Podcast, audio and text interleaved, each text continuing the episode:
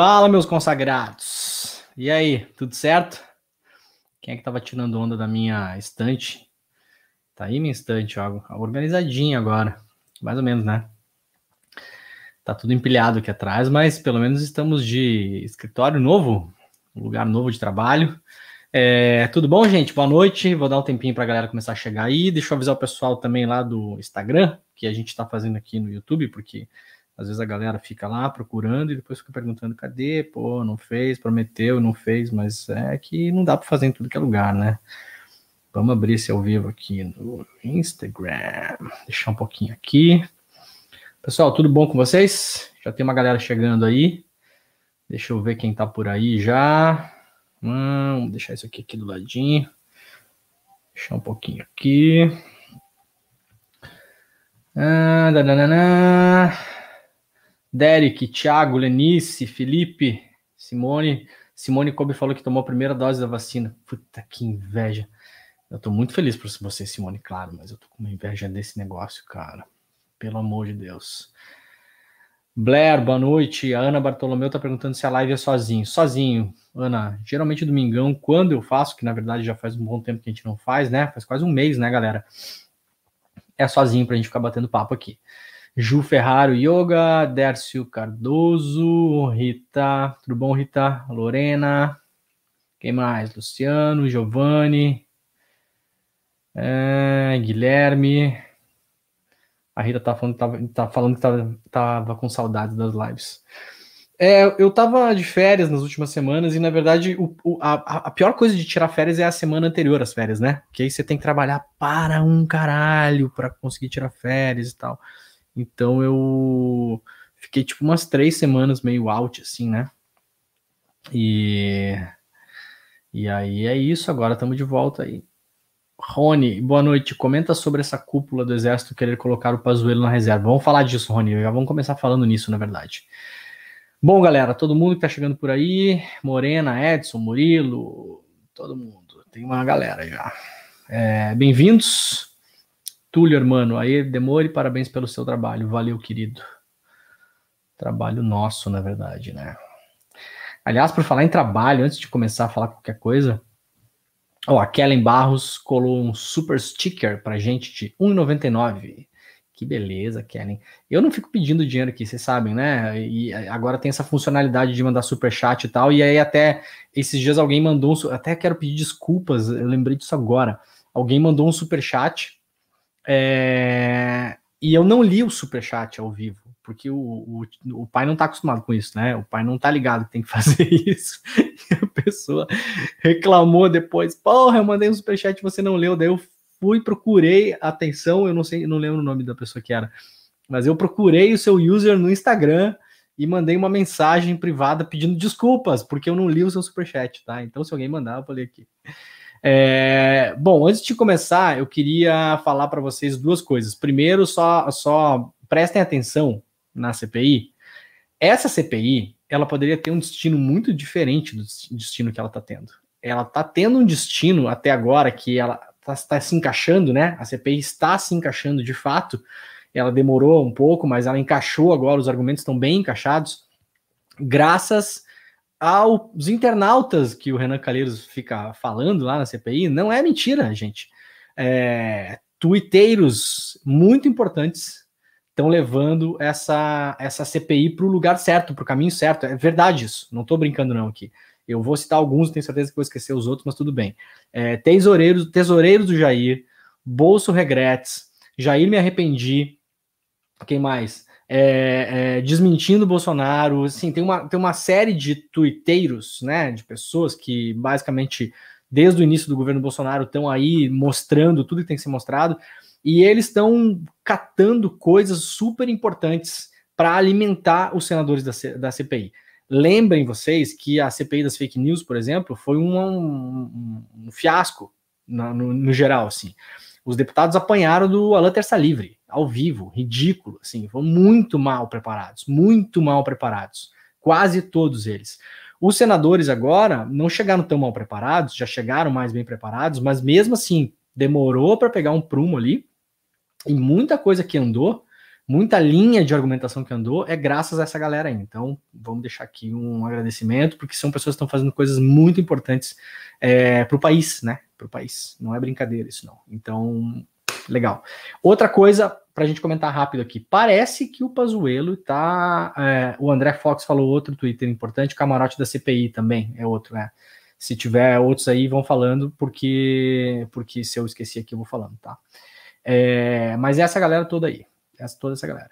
É, Lucas Rosa falando, belo cabelo, Demore. Não, cara, isso é cabelo de pandemia, Lucas. E ele vai começar a crescer descontroladamente, e era isso. O Flávio Costa tá falando, peça dinheiro para mim então, obrigado e boa noite. Ô Flávio, eu vou pedir então. Galera, dá super chat aí, que depois quando eu encontrar o Flávio, eu posso pagar uma cerveja com ele, posso pagar uma cerveja para ele com o dinheiro de vocês. Pronto, tá resolvido. Já caiu 20 reais aí, Flávio, olha aí.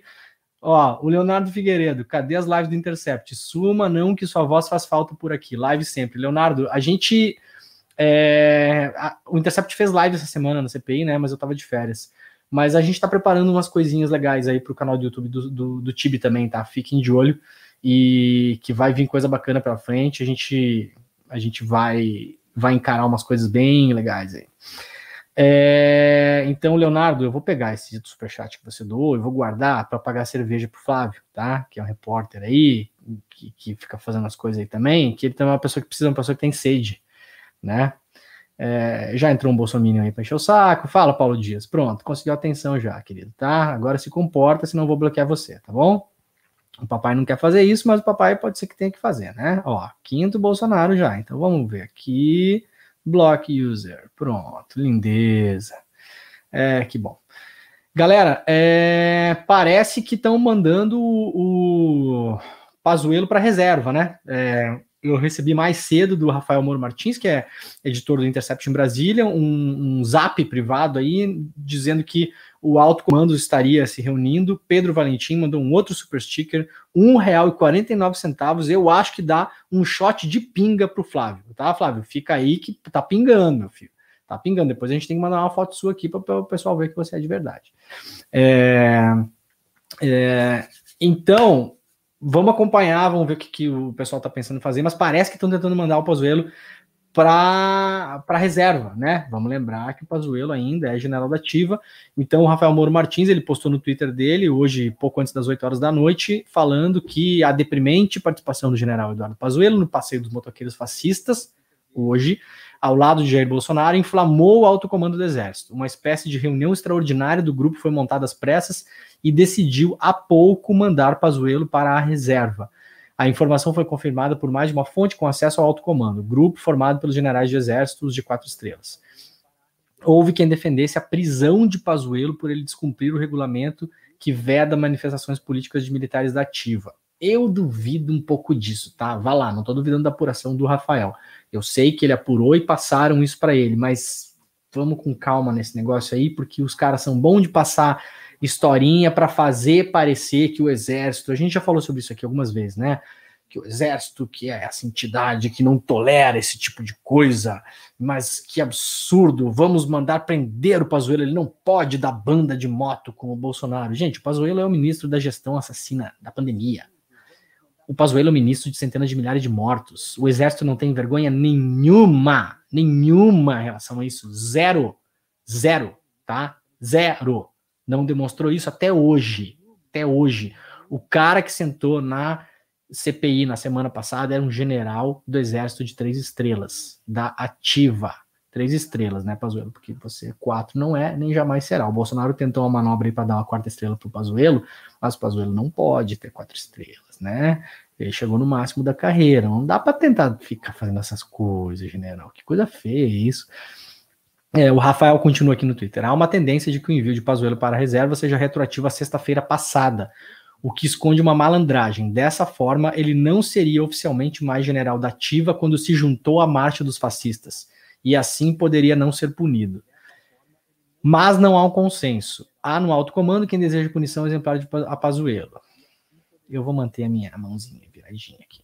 Não sei mas isso abriria um flanco de disputa entre o novo comando do Exército e Bolsonaro, que já conseguiu demitir o anterior Edson Léo Pujol, que autorizou a ida de Pazuello ao ministério. Também se avalia uma nota buscando desqualificar o pronome meu usado por Bolsonaro para se referir ao exército. Aqui, lembra que o Bolsonaro fala meu exército, né? Então, segundo a apuração do Rafa, estão pensando em uma nota para tentar desqualificar esse uso pelo Bolsonaro da instituição Exército do Brasil. A decisão final caberá ao general Paulo Sérgio Nogueira de Oliveira, o atual comandante né, do Exército. O rigor com que o Exército punirá Pazuello será um indicativo da relação dele com o bolsonarismo. O simples envio dele à reserva será um prêmio pela incompetência e insubordinação dele, e servirá apenas para tirar a farda de um dos personagens mais asquerosos que já, que já vestiu. É, já qualquer punição mais rigorosa, né, é, segundo o Rafael, na opinião dele, obrigatória nesse caso, né, é, irá opor a força aos generais do Palácio do Planalto, né, alguns dos quais viraram ministros quando ainda eram da ativa. Então é isso, a gente já falou sobre partido militar aqui, né, gente? Tem uma live já um mês e pouco atrás, antes de eu fazer essa parada longa, que é, que é uma live sobre o partido militar.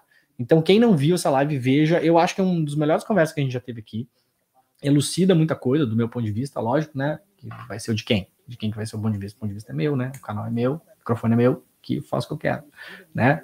E então vejam essa live, é, que é uma live importante. Ô, ô, Flávio, agora que você mandou pedir dinheiro, cara, agora tá caindo um monte de dinheiro aí. Eu não sei nem, Flávio, eu não sei nem onde pega esse dinheiro. Eu tô falando uma coisa verdadeira para você. Eu não sei nem onde é que tá esse dinheiro que as pessoas estão mandando aqui, tá? Com certeza esse dinheiro vai desaparecer, eu não vou ver esse dinheiro aqui, mas tudo bem. Ó, o Augusto Costa, que mandou um superchat. Live primordial, Demore, muita coisa. Valeu, querido. E o Léo Cardoso também mandou só um. O Léo Cardoso tá com aquela pinturinha, que é a pinturinha do Twitter de Deus, né? No Twitter. Estão ligados? É, será que é Deus? Será que Deus está na nossa live hoje, gente? É bem possível, né? Então, vamos lá. O é, que, que eu vou fazer hoje? Não sei direito a Morena Abdala está falando, lembrando do livro Os Militares e a Crise Brasileira.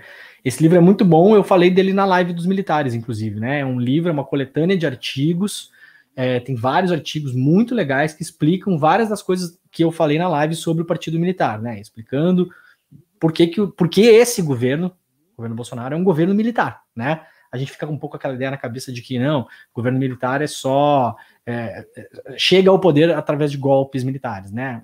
Isso não é, o mundo não funciona mais assim, gente. O, o nosso governo, governo militar que chegou no poder através do voto, simples assim, simples assim. Vejam essa live que realmente é uma live muito legal. É, Leonardo Figueiredo, não esqueceremos da dívida pela live do jornalismo. Conta a história da Jovem Pano. Porra, o Leonardo tá, tá várias lives perguntando para falando para eu falar a história da Jovem Pan. Cara, a história da Jovem Pan é o seguinte, até onde eu sei, tá? Eu vou falar bem rapidinho aqui. Parece que a coisa não tá muito boa lá em termos financeiros. A Jovem Pan tá meio ferrada financeiramente. É, e tá tentando desesperadamente buscar financiamento em algum lugar. Que é uma rádio que vive muito de financiamento público, como uh, De Solito, outras emissoras de rádio e televisão no Brasil, né? Então, mas tem, tem bastidores disso que eu preciso apurar com calma. Eu quero fazer uma live só de imprensa, como, como o Léo tá cobrando aí, né? Então, Léo, agora que você pagou os 5 reais do superchat, eu vou ter que fazer essa live, cara. Mas que desgraça esses dinheiro que estão. que estão ficam me. Eu tô me sentindo aqueles. Como é que é? Pip show, né? Ó, Flávio, o que, que você fez aí, cara? Puta que pariu. Eu vou ter que começar a fazer o quê? Eu tô me sentindo dançando num palco e vocês estão botando dinheiro na minha cueca, assim, sabe? É bem isso que é esse negócio, né? Ana Beatriz Oliveira Champione o Pazuello começou o depoimento na CPI falando da família, mas por que excluiu o irmão só porque ele era parte do esquadrão de extermínio? Poxa, o Pazuello tem uma história familiar esquisita em Manaus, né? Vale a pena dar uma olhada nisso. Até talvez a gente possa fazer uma live sobre isso. É, eu tenho uma fonte em particular que me contou algumas coisas. Ela, um dia ela me ligou e falou: Olha, eu acho que o Pazuello é parente de tal pessoa que tem, uma, que tem umas coisas esquisitas. E me falou as coisas esquisitas, né? Mas ficou meio que por aquilo, depois ela descobriu que era de fato parente da pessoa das coisas esquisitas. Então tem que olhar isso, essa, né? Eu vou dar um golinho aqui, o seu Flávio. Flávio, tô bebendo sozinho hoje, tá?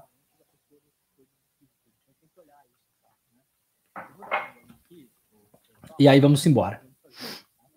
O Marcelo Borim tá me chamando de Gogo Boy. É, pra fuder, né, cara? Eu tô gastando meu domingo à noite aqui, ó, 9, 15 para as 10 da noite, né? Que coisa, Giovanni Silva Andrade. Demore, você acha que cadeia para os mentirosos da CPI são uma boa ou exagero? Eu acho que não, é uma boa sim, a gente vai chegar lá. Vamos lá. Depois eu volto para ler os, os, os comentários de vocês aqui, tá?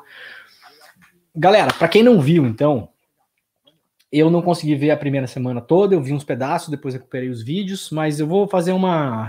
Vamos recuperar cronologicamente aqui o que teve de mais importante, tá? E, e eu vou tentar organizar para vocês para que, para que lado que a CPI está indo e o que, que a CPI está vendo, baseado muito também na conversa que eu e o Reinaldo tivemos na terça-feira passada no Clubhouse com o Renan Calheiros.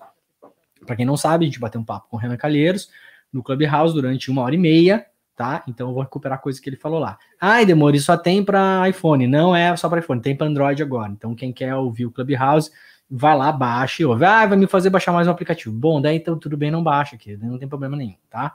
Daí, daí segue a vida, daí tudo certo. Vamos lá então. Gente, para quem tá aqui no no Instagram, a gente tá ao vivo no YouTube, tá? Então tem o link na minha famosa bio, né? Dá uma olhada na bio e chega lá no YouTube, que é mais fácil da gente conversar. A gente tá conversando por aqui, pelo chat do YouTube, tá bom? Daqui a pouco eu vou derrubar essa live aqui no Instagram, beleza? Valeu. Gente, então é o seguinte: é... o que, que a CPI fez até agora? Através dos depoimentos das testemunhas que estão indo falar na CPI. Vamos lembrar que essas pessoas que estão indo falar na CPI são testemunhas, tá?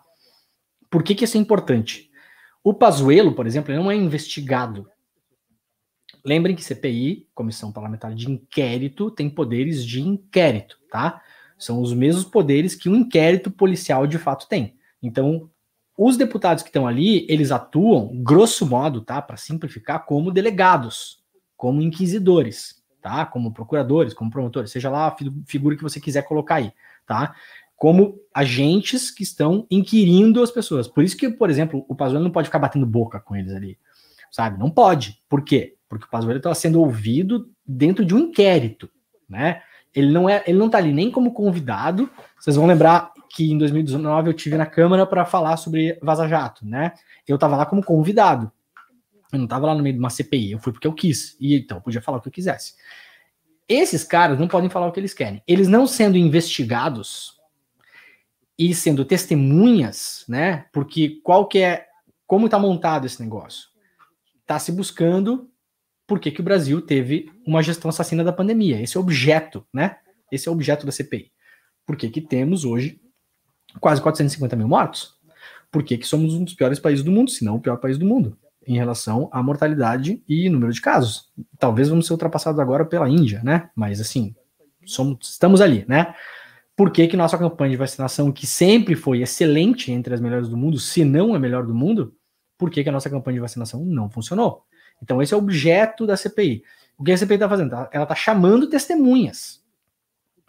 Se esses caras não fossem testemunhas, eles fossem, por exemplo, investigados, vai, eles poderiam simplesmente ficar quietos. Porque ninguém é obrigado a produzir provas contra si, né? Aquela velha coisa.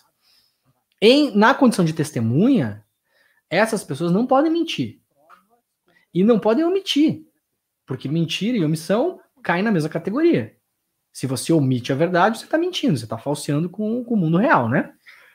Pois bem, essas testemunhas até agora trouxeram, apesar de tentarem o tempo todo, obviamente, proteger o governo e proteger o Jair Bolsonaro, né?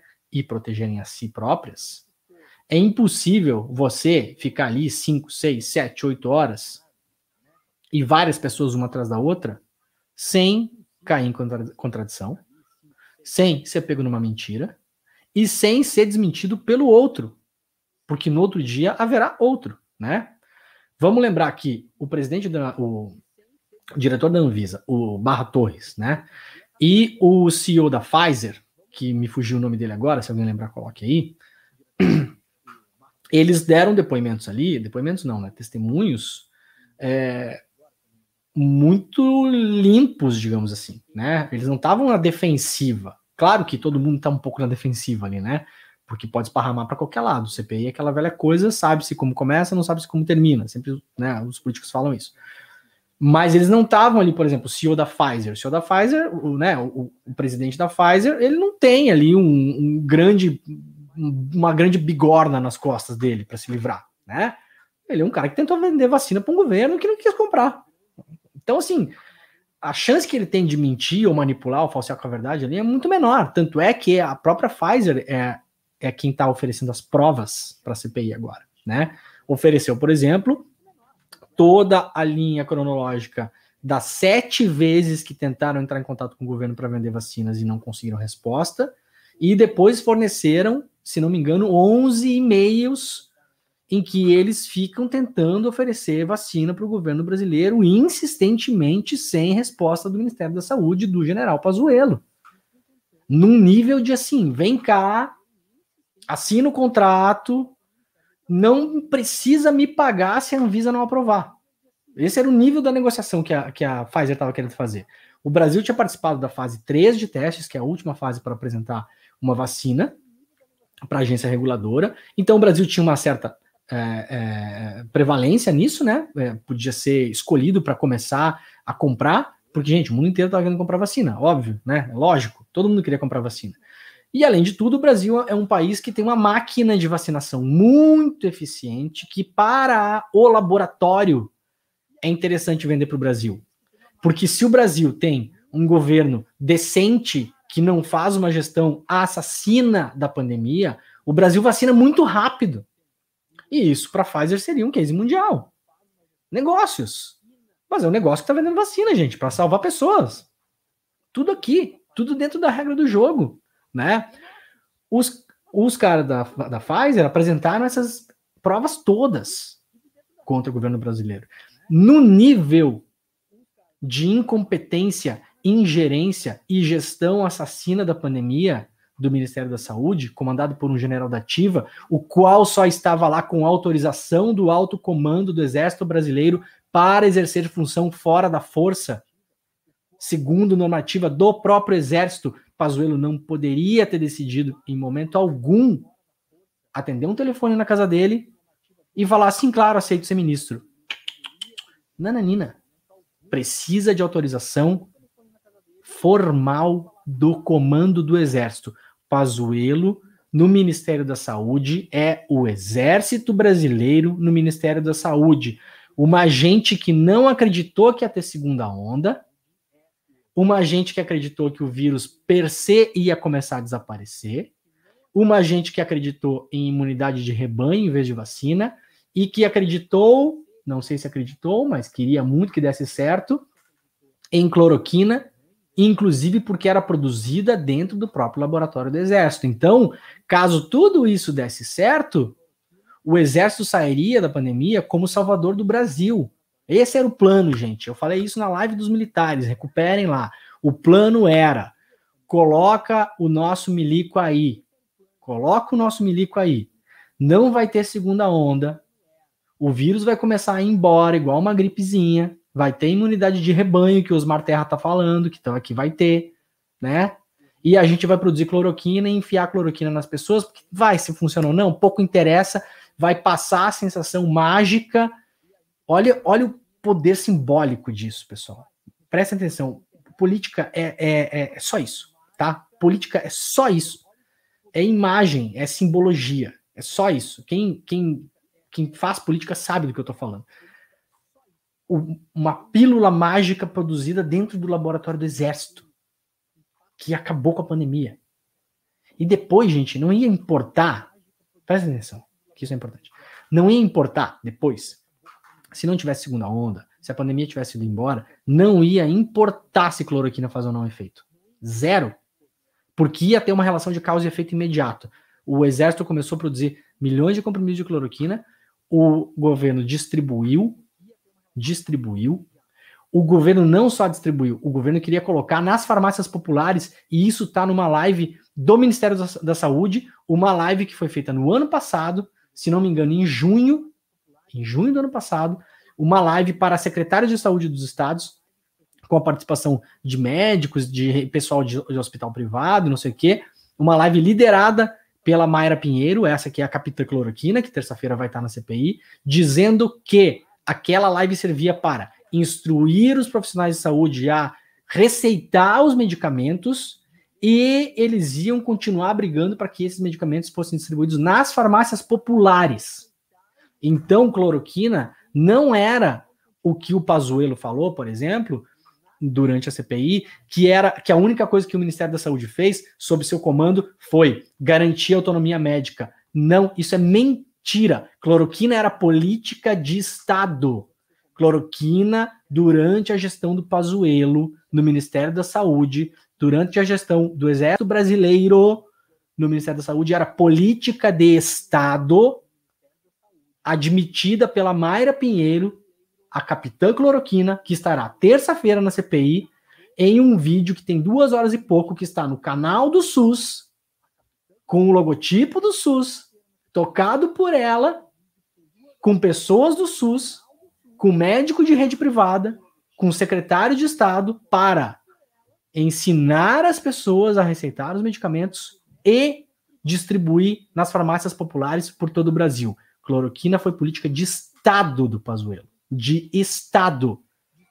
Foi o que eles encontraram para colocar na praça, rezando para que a Covid fosse embora, porque vem cá, eu duvido, eu duvido, por mais, gente, vai, pode ter, tá? Porque esse governo é um bando de louco, mas assim, por mais que essa gente seja meio maluca, eu duvido que alguém que tenha inteligência mínima para chegar ao generalato do exército, seja lá qual for, e que seja o exército brasileiro, porque obviamente tem gente boa no exército também, não é disso que eu tô falando, tá? E também não vou ficar fazendo a parte aqui para dizer, ah, tem os bons, mas não interessa, não interessa. Eu tô falando só dos ruins aqui, só dos capeta. Os bons não tem, os bons fica, os bons estão quietos aí também, né? Se tem os bons, então começa a falar. Eu duvido que esses caras acreditem no que eles estavam fazendo em relação à cloroquina, gente. Duvido. Muitos deles talvez não acreditassem. Eles estavam rezando para a pandemia ir embora. E aí ia ser tempestade perfeita. Pensem se tivesse acontecido. Pensem se não tivesse rolado segunda onda. Qual é a fotografia que a gente ia ter do Brasil hoje? A gente já está vacinando lentamente, como a gente está vacinando lentamente de todo modo. A pandemia, se não tivesse ido embora, ela teria dado uma arrefecida, por qualquer motivo milagroso que fosse porque o vírus não pegou no Brasil, porque não gostou, porque a, sei lá, a geosmina da água do Rio de Janeiro comeu o vírus, por qualquer coisa, porque o vírus ficou com medo do país foi embora, porque foi assaltado, porque roubaram o carro do vírus, sei lá, por qualquer motivo. Vamos imaginar que por qualquer motivo tivesse acontecido isso, né? E não tivesse dado nada. Esses caras iam sair da pandemia mega fortalecidos, mega fortalecidos, de uma maneira inacreditável. Era reeleição ganha em 22 no primeiro turno. No primeiro turno. Porque aí ia chegar no ano que vem, ia ter morte de pandemia ainda, mas talvez muito pouco. A economia ia retomar, né? A, economia ia retomar, como vai retomar? Vai retomar a economia. Não acreditem também nessa história, ah, Bolsonaro pode estar fora do, do segundo turno. Não, não, vem muito com esse papo, tá cedo ainda, vai começar a crescer a economia daqui a pouquinho, gente. Tá? E eles iam sair como?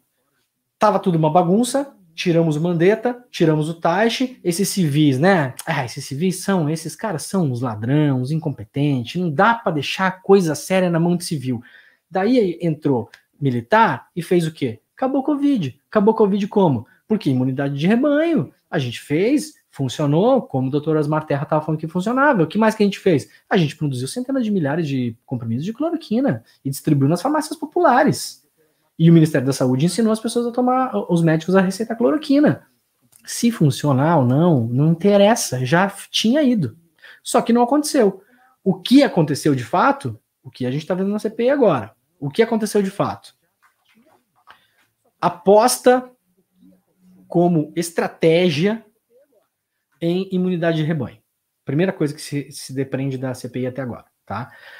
Imunidade de rebanho. Quem é o arquiteto quem é o arquiteto da ideia da imunidade de rebanho, que até hoje está falando isso? Osmar Terra.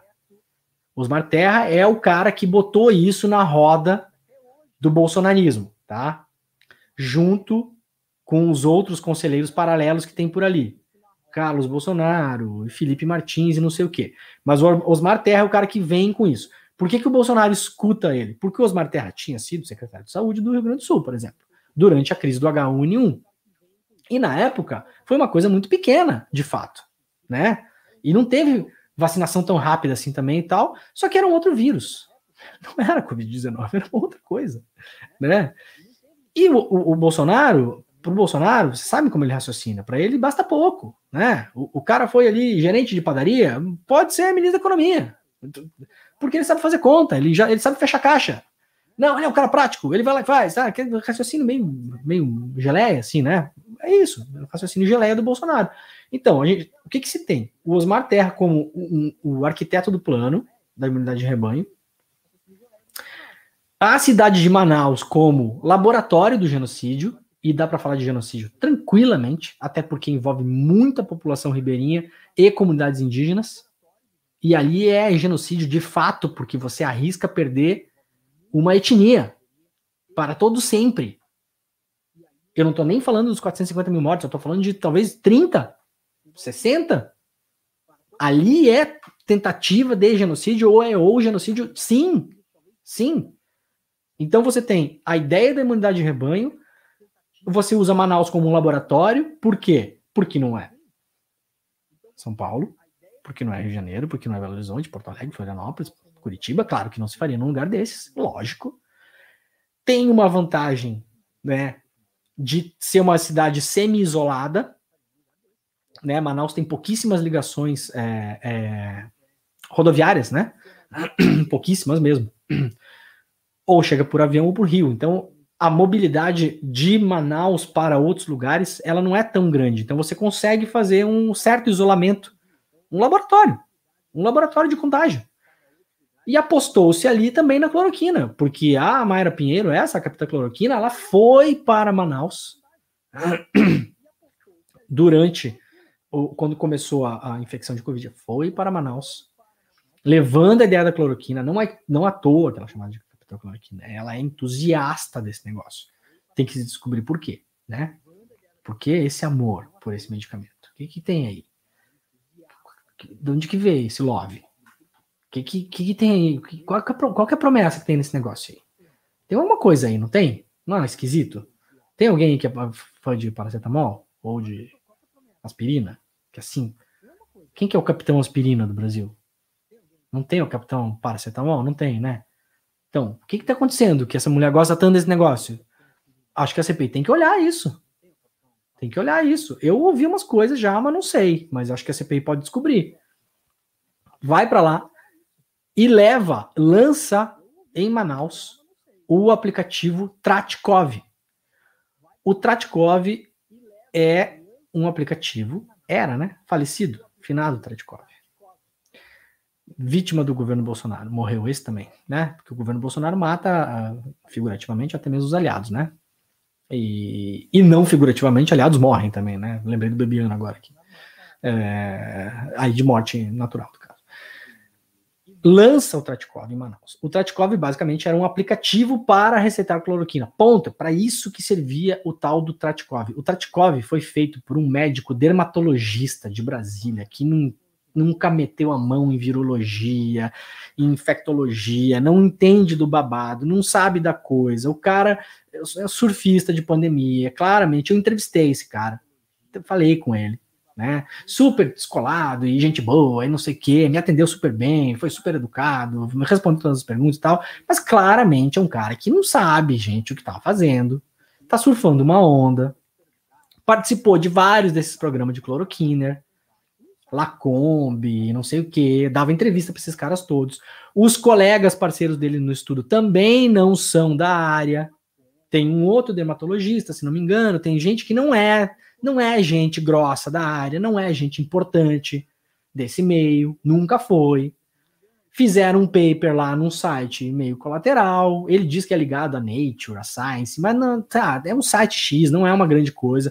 Não é uma farsa o site, mas não é um site de primeira linha, não é um super, não é uma Lancet, não é uma Nature, não é. Publica um pré-print, que não é um estudo pronto para avaliação de pares. Quando eu entrevistei ele, tinha seis avaliações, que é nada, nada.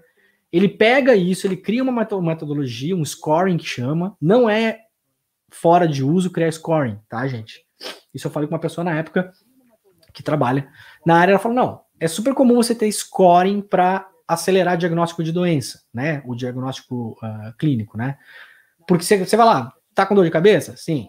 Tá com diarreia? Sim. Tá com a pele, sei lá, amarelada? Sim. Ah, bom, malária, beleza, sabe? Você cria um sim, não, sim, não, sim, não, você, você ajuda o médico. Só que o Tratkov, ele E eu fiz o teste, publiquei um vídeo sobre isso na época. Tem um vídeo do Intercept mostrando isso. Qualquer coisa que você colocasse nele, ele receitava cloroquina no final. Qualquer coisa, qualquer coisa. Se você colocasse que você tinha cinco meses de idade e, e nenhuma comorbidade, você cloroquina. Se você colocasse que você tinha 112 anos de idade e 78 comorbidades, não sei o que, cloroquina. Se você colocasse que você é um cachorro, cloroquina. Um papagaio, cloroquina. Tudo, cloroquina. O negócio é feito para isso. Feito para isso. E o Pazuello tentou negar na CPI. Eu não sei quem de vocês acompanhou. Mas o, o Pazuello, quando perguntado sobre o Tratikov na CPI, ele falou que o ele falou que o, o aplicativo ele não era para ter sido lançado. Ele, ele, tinha sido construído, o aplicativo, mas não era para ter sido lançado. Ele foi hackeado. Veja bem, eu não estou inventando isso. Eu não estou inventando isso, porque eu não, eu não sou maluco. Ainda. Tá todo mundo ficando nessa pandemia, mas eu ainda não sou maluco. O general Pazuello falou que o aplicativo tinha sido hackeado, roubado e lançado ilegalmente para o mundo por um hacker. Ele falou isso na CPI, gente. Na CPI. Pessoal, pelo amor de Deus. Tem, tem, notícia no site do Ministério da Saúde lançando o aplicativo no dia 6 de janeiro, gente. No site do Ministério da Saúde. Sob o nome Androkov, que é o nome do estudo desse Flávio Cadediani, que é o médico que inventou esse troço. Essa estrovenga, né? Vamos falar o nome correto. Tem matéria na TV Brasil, na televisão. Na televisão, sabe televisão? Tem matéria na televisão do governo federal lançando o aplicativo.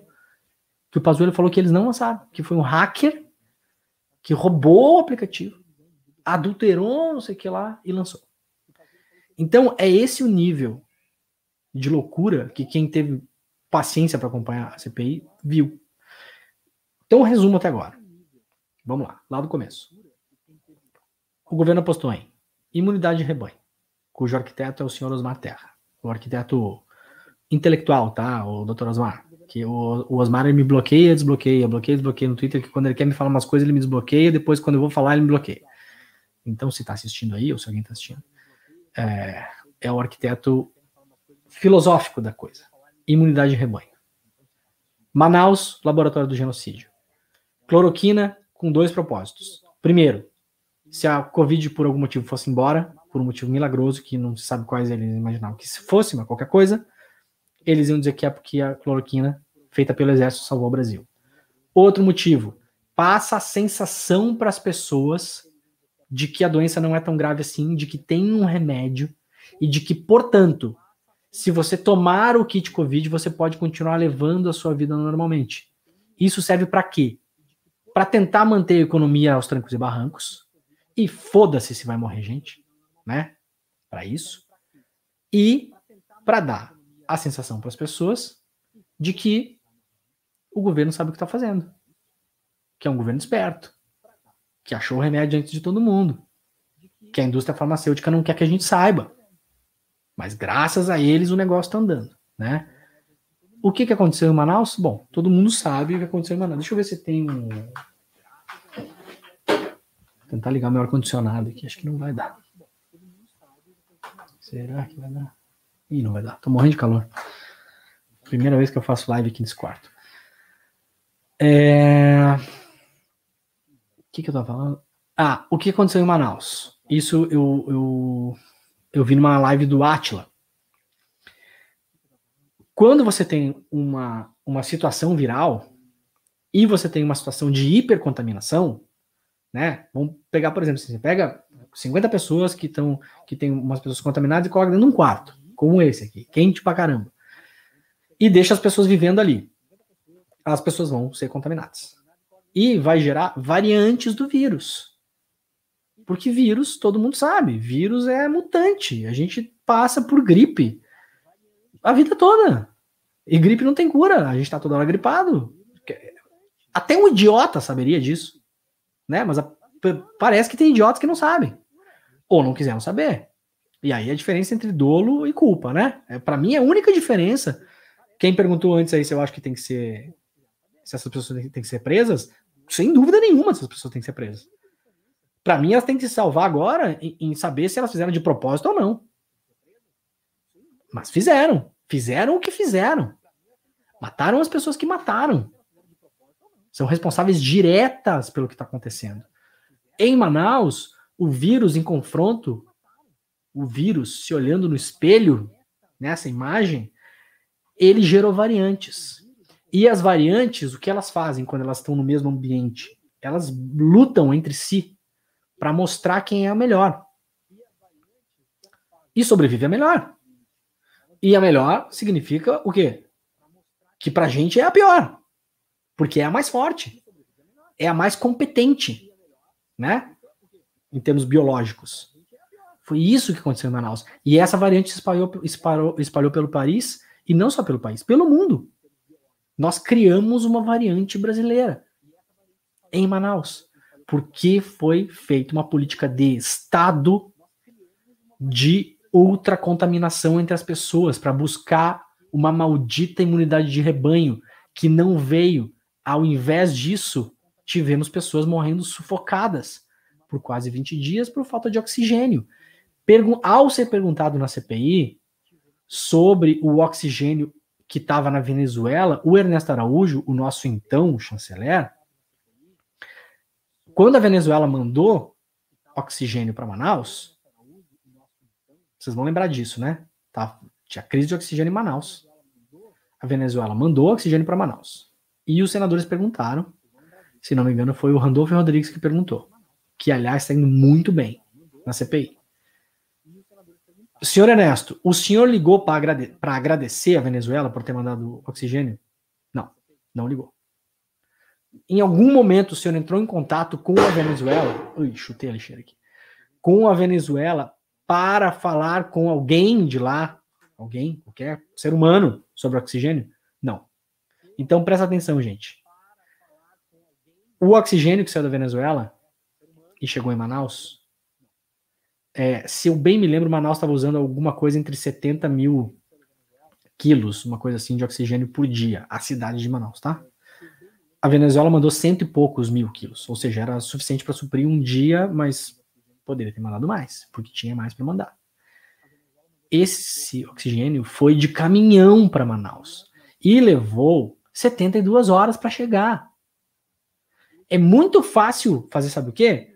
Pega a data que chegou o oxigênio em Manaus, retroage três dias, que foi o tempo que o oxigênio demorou para ser transportado, pega o número de contaminados e mortos em Manaus e você vai saber exatamente quantos mortos a inação do Ernesto Araújo gerou naquela, naqueles dias.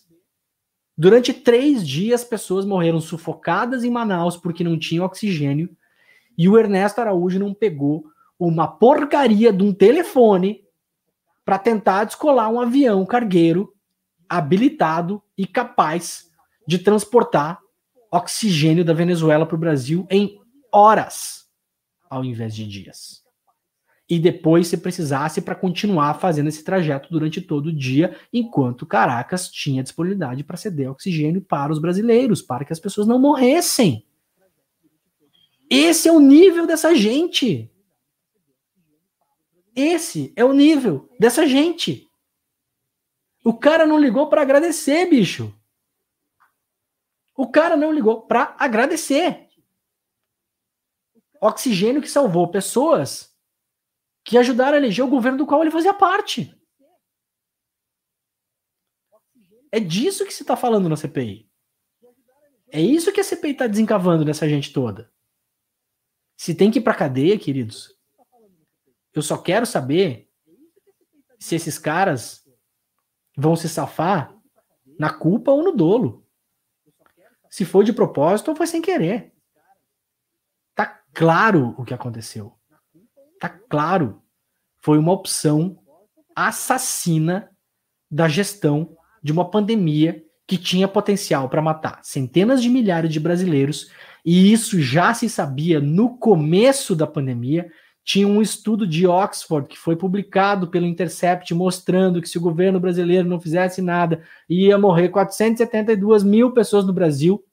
O governo ignorou isso. A ABIN, a ABIN avisou o Bolsonaro que ia ter 5.500 mortos até uma semana X lá do começo da pandemia, caso não se fizesse distanciamento, biriri, blá, blá, blá, foi ignorado.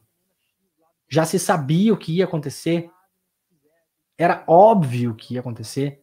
E aconteceu, e está acontecendo. Está acontecendo agora. Segue acontecendo. Nesse momento, enquanto a gente está aqui na live, tem gente morrendo. Agora. Tem gente sendo entubada sem anestesia.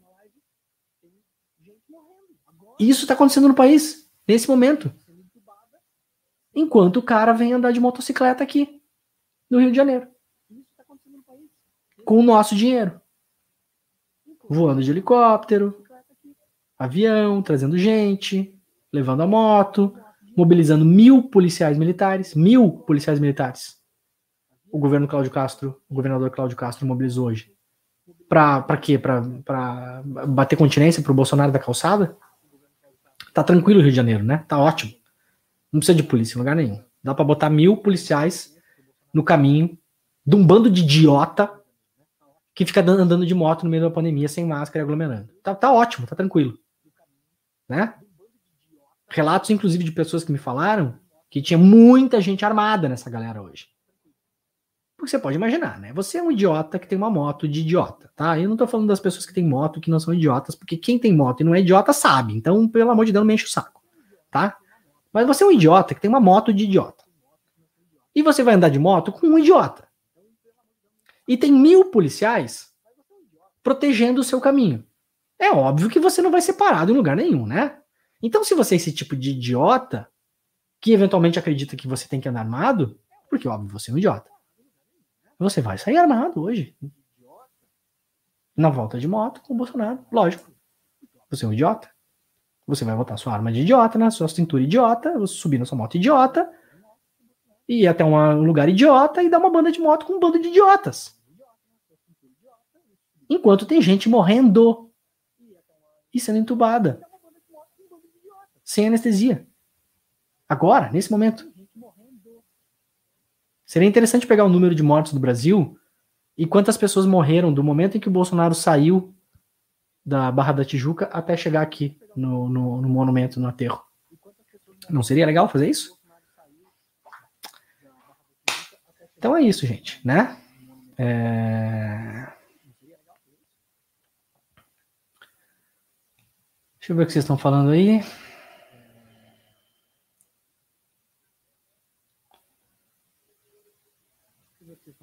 Enfim, há um calor desgraçado aqui nesse quarto. Deixa eu tentar ligar. Será que se eu... Não, mas eu tô, vou levantar, vai dar ruim aqui. Vamos lá. É... Bom, essa semana vai ter a... essa Mayra, a capta cloroquina. Eu acho que é um depoimento crucial para a CPI, crucial, porque, né, está entre as pessoas chave da execução do plano. Tá se falando nas últimas horas, o jornal Metrópolis deu isso, no Arthur é, Weintraub, que foi chamado pelo Bolsonaro para ir atrás da cloroquina e viabilizar a cloroquina, e se precisasse mudar a bula da cloroquina para colocar a Covid.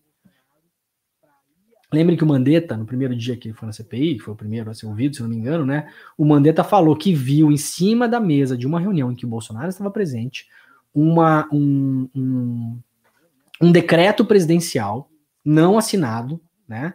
Uma proposta de decreto presidencial para mudar a bula da cloroquina, para colocar que a cloroquina também era indicada contra a Covid. O Mandetta, segundo o que o Mandetta falou, disse, se opôs.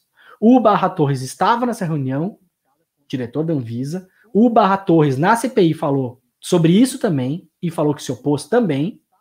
E tem vídeos do Arthur Weintraub falando sobre isso. Que tinha que se atrás para se mudar a bula da cloroquina para incluir Covid. Então, tem um gabinete paralelo de aconselhamento do Bolsonaro que também vai ser investigado. Essa é uma outra linha de investigação da CPI, segundo o que o Renan falou para mim e para o Reinaldo na semana passada. Então, as linhas de investigação são várias, né? Uma delas muito importante é essa: quem é o gabinete paralelo de aconselhamento do Bolsonaro que é um gabinete que estamos vendo aqui, com todas as evidências, tem mais força do que os técnicos do Ministério da Saúde. Essa Mayra Capitecloroquina, Arthur Weintraub, quem mais? Carlos Bolsonaro. Quem mais tá nesse gabinete paralelo? Né? Osmar Terra, Felipe Martins. São essas pessoas que têm que ser investigadas? Então que se investigue essas pessoas, todas elas, né?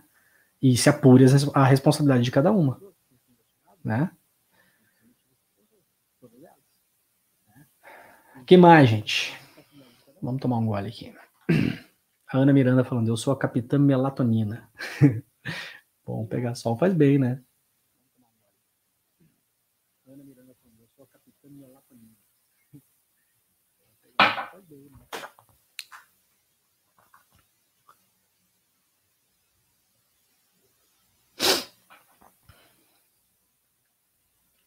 O Márcio Peçanho está perguntando: essas, essas barbaridades acabarão ou diminuirão após 2022? Eu não sei, cara. Tem muita gente falando que o Bolsonaro pode ficar fora do segundo turno, que não sei o que. Ah, pessoal, eu vou levantar, eu vou ligar o ar-condicionado, porque ainda tá. Vai, tudo bem. Vamos ver se vai dar.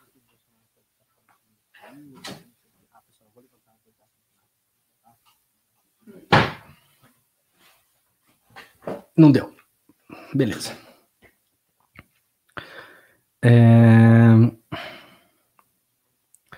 Pessoal do Instagram, vocês estão ainda aí, né? Vai pro YouTube, gente, que é mais, é mais fácil a gente conversar lá. Eu não acho que o Bolsonaro tá fora do segundo turno, não, 2022. Eu acho que quem tá falando isso tá viajando. Posso. Eu quero muito tá errado. Esse, esse aqui é o erro que eu mais quero cometer na minha vida. Quero cometer esse erro. Por favor, me deem a chance de cometer esse erro. Mas o Bolsonaro tá no segundo turno do ano que vem, gente. Tá no segundo turno do ano que vem por alguns motivos. Primeiro, quem que tá no segundo turno fora o Lula e o Bolsonaro? Quem que tá? O Mandetta? O Luciano Huck? O Ciro? O quem que tá? O Eduardo Leite? O Dória? Eu não acho que nenhum desses aí tá ganhando, como diz lá a minha terra lá, né? Tá pegando ar. Esses aí não, não nenhum deles tá pegando ar, gente. Não tá. Então, primeira coisa, não tem outro. Nesse mesmo período de 2017, ou seja, um ano e meio antes da eleição de 2018, o Lula tinha 29% de intenção de voto, segundo a Datafolha na época, tá? E o Bolsonaro e a Marina estavam empatados ali em 15, 16. Então, olhem como o cenário é diferente, né? Você tem um candidato que vai para o segundo turno, segundo a pesquisa, mas ele tem 30%. E outros dois que estão brigando ali por 15%. Então, ali meio que tudo pode acontecer. Hoje tem o Lula para cima de 40 e o Bolsonaro com 20 picos, que é o que é o, o piso do Bolsonaro, né? O Bolsonaro não baixa disso. Então o Bolsonaro está vivendo o pior momento eleitoral dele e tá no segundo turno. O que, que vai acontecer daqui para frente? A economia vai começar a recuperar. Vai sem sombra de dúvida. A não ser que tenha uma terceira onda muito avassaladora. Mas vem cá, muito avassaladora. Vai ter terceira onda? Ah, vai. Podem esperar que vai. Porque não tá tendo vacinação. As pessoas tacaram foda-se. E vai ter terceira onda, gente. Tem todo mundo que conhece do riscado e tá dizendo que vai. Que a, a, a curva descendente de contaminações e mortes já começou a frear e já está começando a empinar de novo. Só que, né, tá morrendo 2.500 pessoas por dia no país. E muita gente voltou à vida normal. Então agora, para ter um revés na economia, de modo que a economia não chegue viva e o PIB recuperando no segundo turno para favorecer o Bolsonaro, tem que morrer quantas mil pessoas, gente, por mês, por dia? 7, 8, 10, 15, sei lá. Qual que é o próximo nível de preocupação em termos de número de mortos para parar tudo de novo. Entenderam como tem que ficar num nível muito completamente insano? E mesmo que isso aconteça, ainda falta um ano e meio para eleição. Então o Bolsonaro está no segundo turno. Ele vai fazer mais voto do que ele está fazendo hoje na intenção de voto. Né? Gostaria muito que ele não tivesse, mas não estou vendo muita chance de outra coisa acontecer fora isso, não. Até porque não está rolando um outro candidato que faça frente para tentar pegar esse segundo ticket para o segundo turno, porque aparentemente, até onde a gente consegue imaginar, o Lula já está lá, né? Não pelo que representa hoje em termos de intenção de voto, mas porque a esquerda toda vai votar no Lula. Basicamente isso. Não vai ter aquela divisão que teve a Haddad e Ciro, por exemplo, né? Acho, inclusive, que se o Ciro não encontrar uma outra estrada, ele faz menos votos do que fez no ano que vem. Chute, tá? Chute. É o que, é o que eu vejo, pelo menos, por enquanto. Ah, né? O que mais?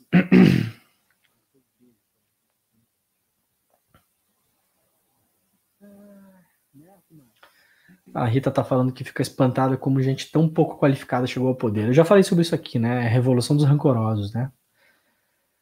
Todo mundo que não conseguiu ser coisa grande na vida é esse governo hoje, assim. Ah, não conseguiu ser professor da USP. Então, vira ministro da, da, né, da educação. Não, é, é, sei lá, general de quinta categoria, vira lá, ministro da saúde, vai indo, né?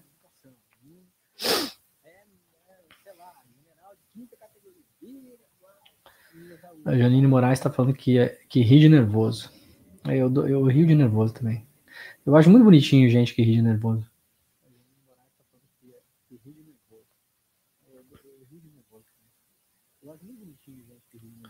O Leonardo Ferrari perguntou se tem abertura de investigação sobre este suposto hackeamento. Então, o Pazuello falou que fizeram um BO na época sobre o tal do hackeamento. Só que não, não interessa. Não interessa, o aplicativo foi lançado no TV Brasil, gente. O aplicativo foi lançado numa notícia no site do Ministério da Saúde. Dane-se se teve hackeamento ou não. Não importa. Importa zero.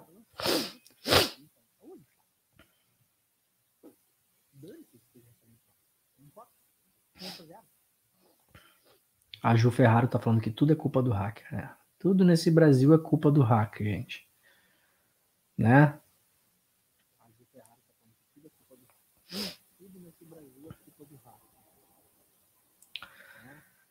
Então é essa desesperança, assim. Ana Beatriz Oliveira, Champione, tá falando, Osmar Terra tem uma relação de amor e ódio contigo, depois. É, ele vai, me bloqueia, depois desbloqueia, não sei, acho que ele queria, queria gostar, sabe? Queria ter uma coisa assim. Né? Hétero, né, gente? Que eles é tudo hétero, né? Queria ter uma coisa hétero, assim, entendeu? Eu não, eu não gosto muito do, do jeito dele. Ele me, me dá medo, me, me assusta.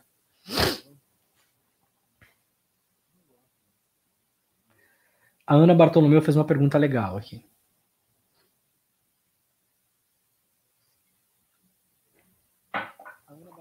Ó.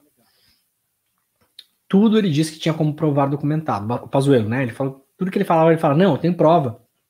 Vou foi muito engraçado, porque ele tava, ele tava quando falava alguma coisa para ele assim, ah, ah, o senhor tem documentação sobre isso? Ele falava assim: Sim, eu vou mandar pegar pro senhor. Vou mandar pegar pro senhor. Daí eu tava com minha esposa e falei, é, é, mandar pegar, né? É que, que gente, né, cara? É, sim, sabe? Não, eu vou mandar pegar. Aí, em algum momento, alguém soprou para ele que ele não é mais porcaria nenhuma para mandar ninguém fazer nada, né?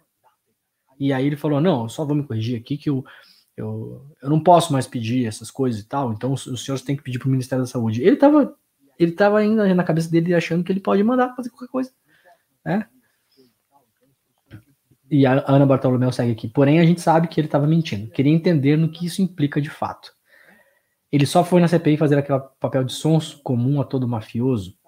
Ana, a CPI, como ela tem poder de polícia, ela pode, por exemplo, mandar prender alguém ali por um, por um ato em flagrante, né?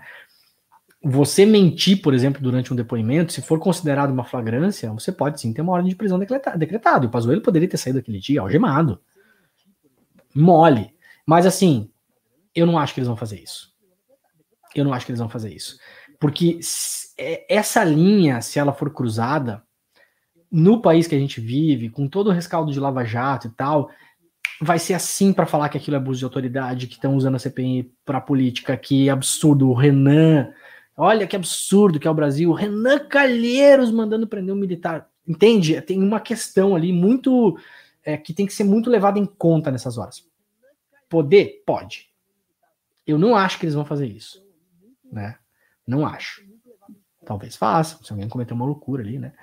Mas o, o, a parada é o seguinte: o relatório, muita gente falou que o, o Renan estava meio mole, né, com o Pazuello. Mas o Renan não tá ali para mitar. O Renan não precisa estar tá ali para mitar. O Renan é o cara que vai escrever um relatório. No relatório, ele pode fazer recomendações ao Ministério Público. Então, ele pode, por exemplo, recomendar o indiciamento do Pazuello, o indiciamento do Arthur Weintraub, o indiciamento do Fábio Weingarten, o indiciamento do Ernesto Araújo, e a partir daquilo o Ministério Público tocaria adiante esse indiciamento, faria as diligências, né, e tal. O que, que a CPI pode fazer? A CPI, como ela já está investigando, ela já está no processo, né, ela já está nesse momento, ela pode pedir quebras, por exemplo. Então, quando ela recomendar, por exemplo, o indiciamento de alguém, ela pode já recomendar com o sigilo fiscal da pessoa quebrado. O Randolph vai pedir quebra, já pediu, na verdade, do sigilo fiscal, telefônico, telemático do Pazuello, por exemplo. O do Ernesto Araújo, se não me engano foi o Randolph também, ele pediu a quebra das comunicações entre o Itamaraty e os ministérios e entre o Itamaraty e a presidência da República. Então a CPI já está fazendo isso. Como que isso se dá? Os requerimentos estão se acumulando. Em algum momento, eu imagino no final da semana que vem, o presidente da comissão, que é o Omar Aziz, ele vai ter que juntar os senadores e analisar os requerimentos. E eles vão ter que votar. Os requerimentos ali são votados. Numa investigação policial, por exemplo, a polícia pede isso para o juiz, certo? E o juiz analisa os indícios, né, e, e, a, e os argumentos da investigação e concede a quebra ou não. No caso de uma CPI, não é assim que funciona. A CPI vota. E, entendo maioria, se procede as quebras, né? Então, uma CPI é uma coisa muito poderosa, na verdade. Assim. Por isso que esses caras estão. Sabe? Ninguém tá de chacrinha ali. O Pazuelo que tentou tá, dar uma de eu mando, eu peço, eu fiz, não sei o quê, se enrolou pra caramba várias vezes. Porque não pode confrontar, o cara tá ali para responder à Inquisição, né? Os inquisidores, né? Inquisição aí entra, entra os, os, os, os, os medievalistas de, de Twitter e me enche o saco aqui, né?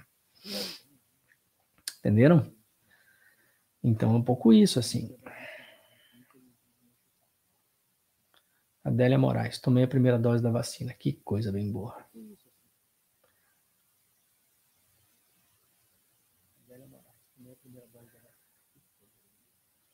Tá bom, gente? Então, eu acho que é isso aí a nossa conversa.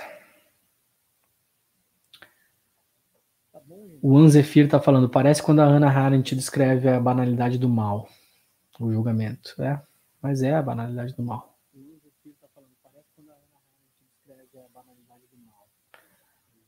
que mais? A Tiele perguntou se o Ernesto Araújo não estava saindo da minha lixeira. Não, a Tiele, eu eu dei uma bicuda nela aqui, só quebrei a, lixeira quase. Tá, pessoal, eu acho que então o papo é esse, né? A gente. Terça-feira tem essa capita cloroquina, né? Vamos ver o que, que ela vai falar de todo modo, está se esperando alguém que em algum momento dê com a língua nos dentes, né?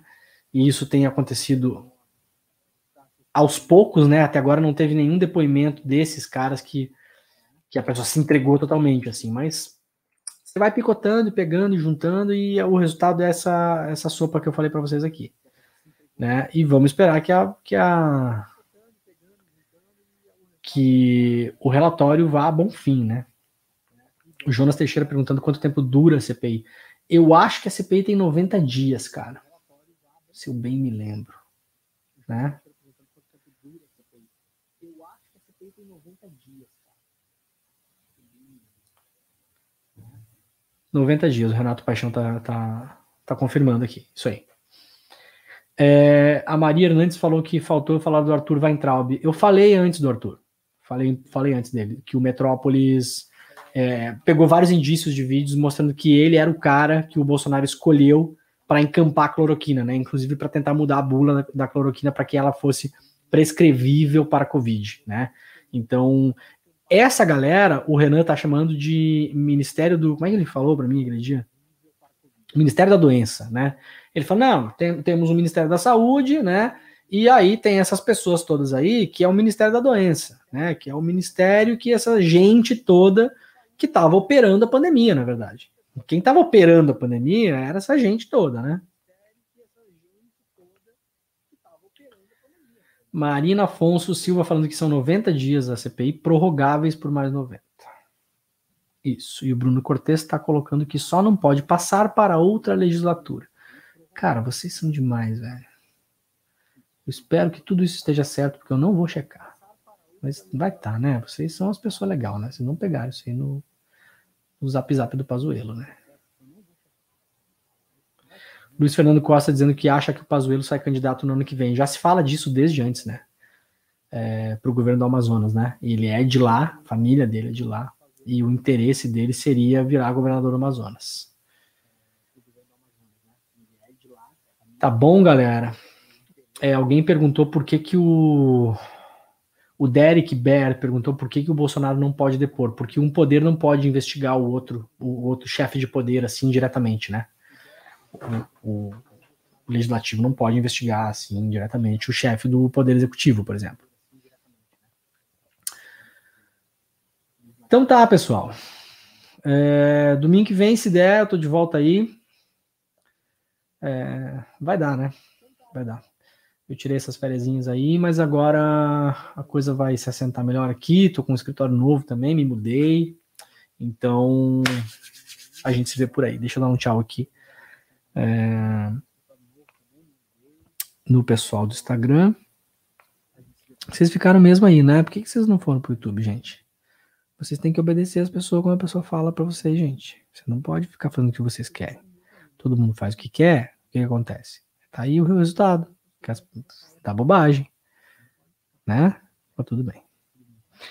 Oba, né? Uma galera aqui.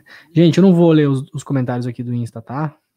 Me desculpem, porque agora que eu vi tem muita coisa, caramba. Mas obrigado a todo mundo que ficou por aí. E domingo que vem, se rolar, a gente conversa de novo, tá? E quem quiser, eu deixei o link do meu canal do YouTube na bio, né? Que não é um canal, né? Porque assim, não tem nada lá. De vez em quando, no domingo, quando, quando o pai tem folga aqui, o pai faz um negócio aí e a gente conversa, tá? sem nenhum compromisso, né? Também é de graça, né? Quem quiser também pode vir, quem não quiser não vem. E vocês que deram superchats e, e dinheiros, muitos dinheiros, que eu não sei nem onde esses dinheiros estão, gente. Esses dinheiros, obviamente que eles não existem. Eu vou pegar esse dinheiro e vou pagar cerveja pro Flávio Costa. Que vocês só deram dinheiro porque ele, porque ele pediu. Né? Então tá bom. Tchau, gente. Tchau.